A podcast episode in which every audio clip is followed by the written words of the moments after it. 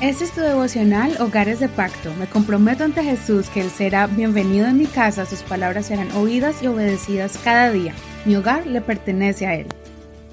Febrero 18. Jesús quiere y puede. Lucas capítulo 5 verso 12.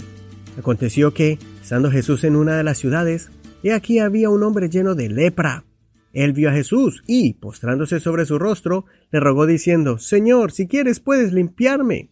Entonces extendió la mano y lo tocó diciendo, Quiero, se limpió. Al instante la lepra desapareció de él, y Jesús le mandó que no se lo dijera a nadie. Más bien le dijo, Ve y muéstrate al sacerdote, y da por tu purificación la ofrenda que mandó Moisés para testimonio a ellos.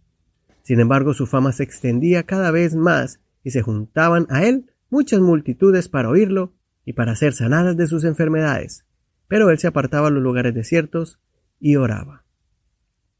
El Señor se conmueve al ver el sufrimiento y el dolor de un enfermo, especialmente la lepra, que era una enfermedad muy dolorosa y vergonzosa.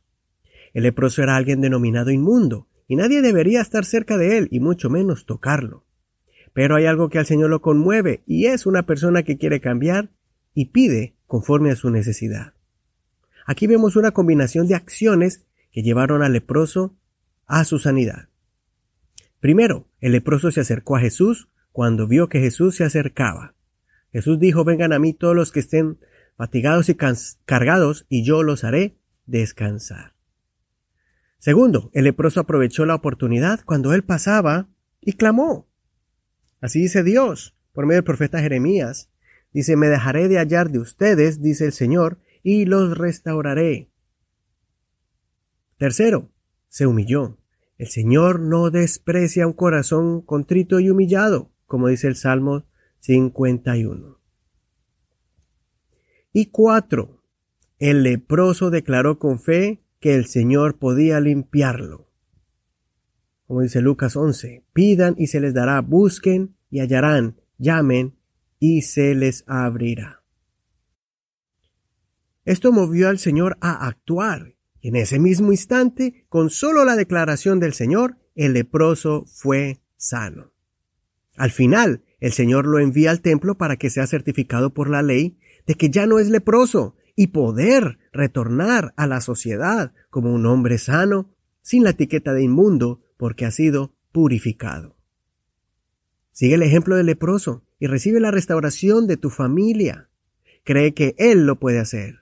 Muévete con fe. Cuando muchos vean cómo Dios te ha transformado, muchos creerán en nuestro Dios, el Dios de maravillas. Permite que el Señor transforme tu vida. Solo dile, si tú quieres, Señor, puedes hacerlo.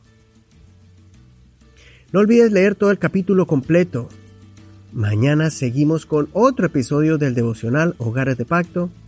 Recuerda compartir esta enseñanza y también si quieres escuchar las enseñanzas anteriores, puedes escucharla en el podcast, en cualquier plataforma de audio, en el Internet. Que el Señor escuche tu oración en este día cuando le llames con confianza.